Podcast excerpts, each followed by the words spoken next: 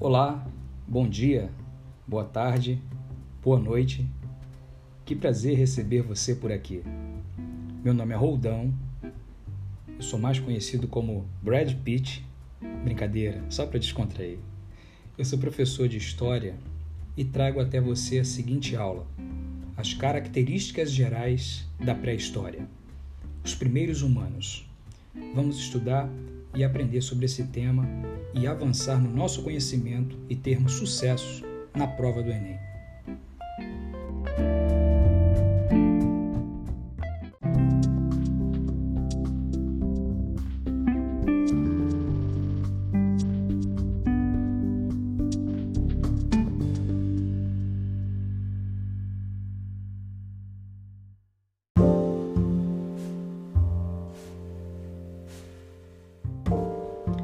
Então vamos lá. A pré-história.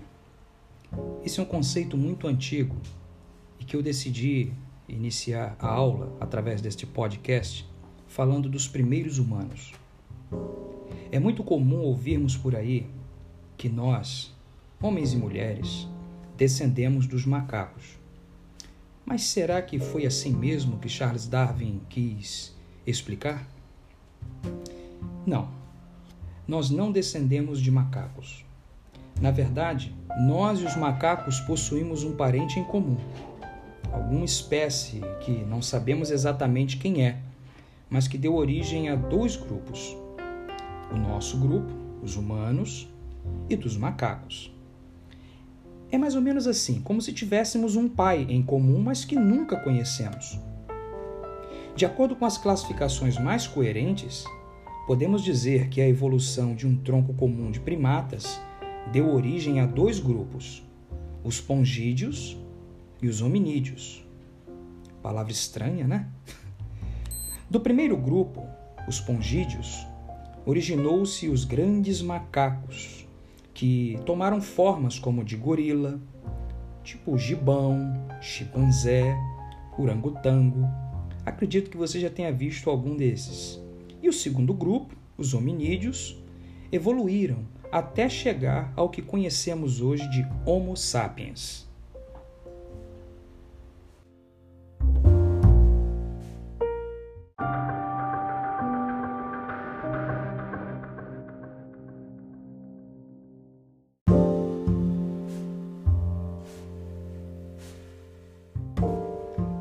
Bom, mas antes de chegar ao Homo sapiens, nós temos algumas espécies de hominídeos que eu quero caracterizar para você aqui neste momento.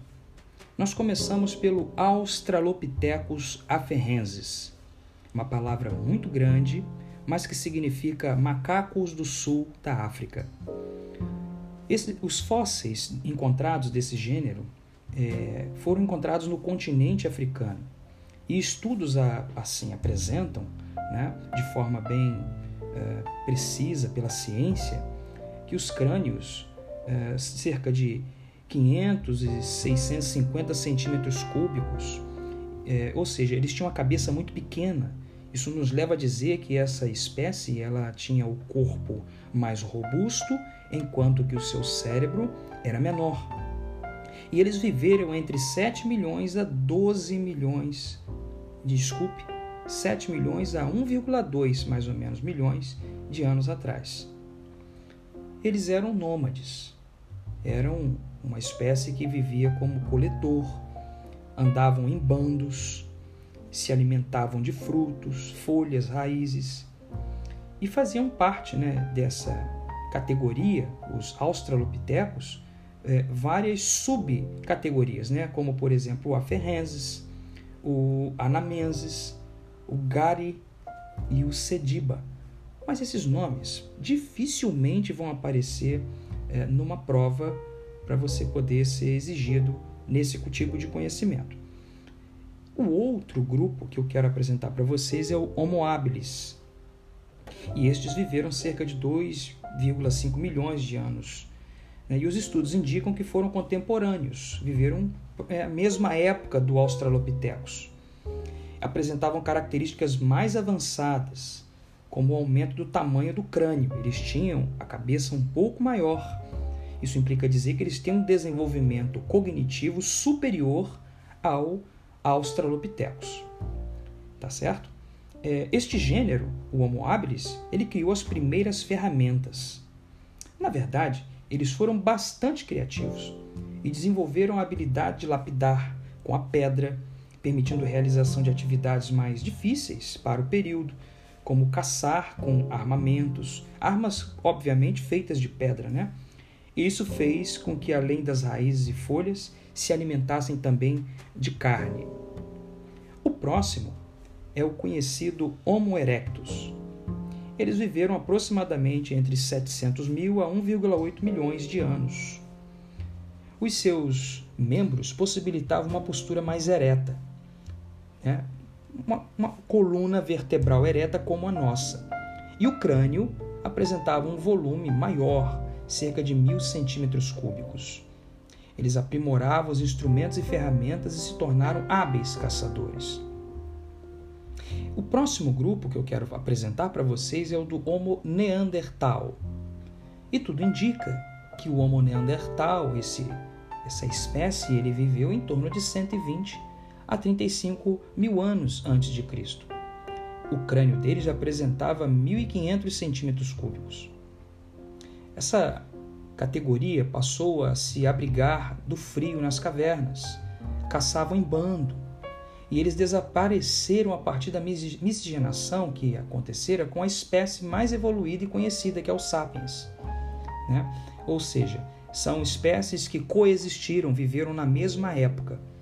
Só que o contato dos sapiens com o Neandertal levou ao fim deste grupo não que tenha eliminado o ser humano, mas eliminou o jeito que eles viviam.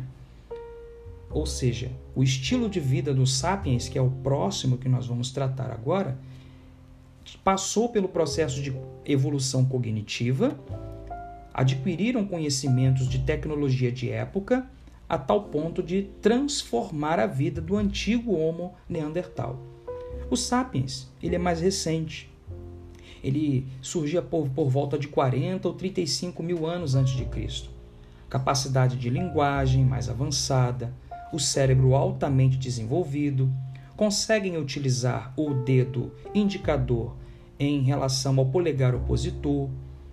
Eles têm uma capacidade grande de organizar uh, narrativas em torno de ideias como os mitos, as filosofias, as religiões, organizações políticas, são hábeis no desenvolvimento de técnicas manuais, são muito habilidosos na caça, na conquista de alimentos, o que transformou então essa espécie na espécie dominante ao longo da trajetória da história humana.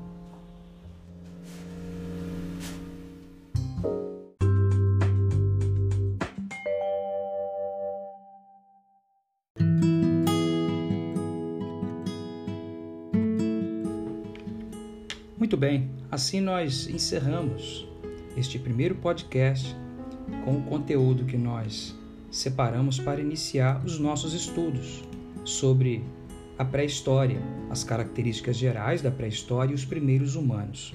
Estude, você pode ouvir esse podcast quantas vezes você quiser e qualquer dúvida que você tenha, entre em contato pela plataforma Google Classroom através dos recursos que podemos utilizar nos comentários, nas áreas de mural. Muito bom estudo para você, um grande abraço, prepare-se, porque o sucesso está à frente.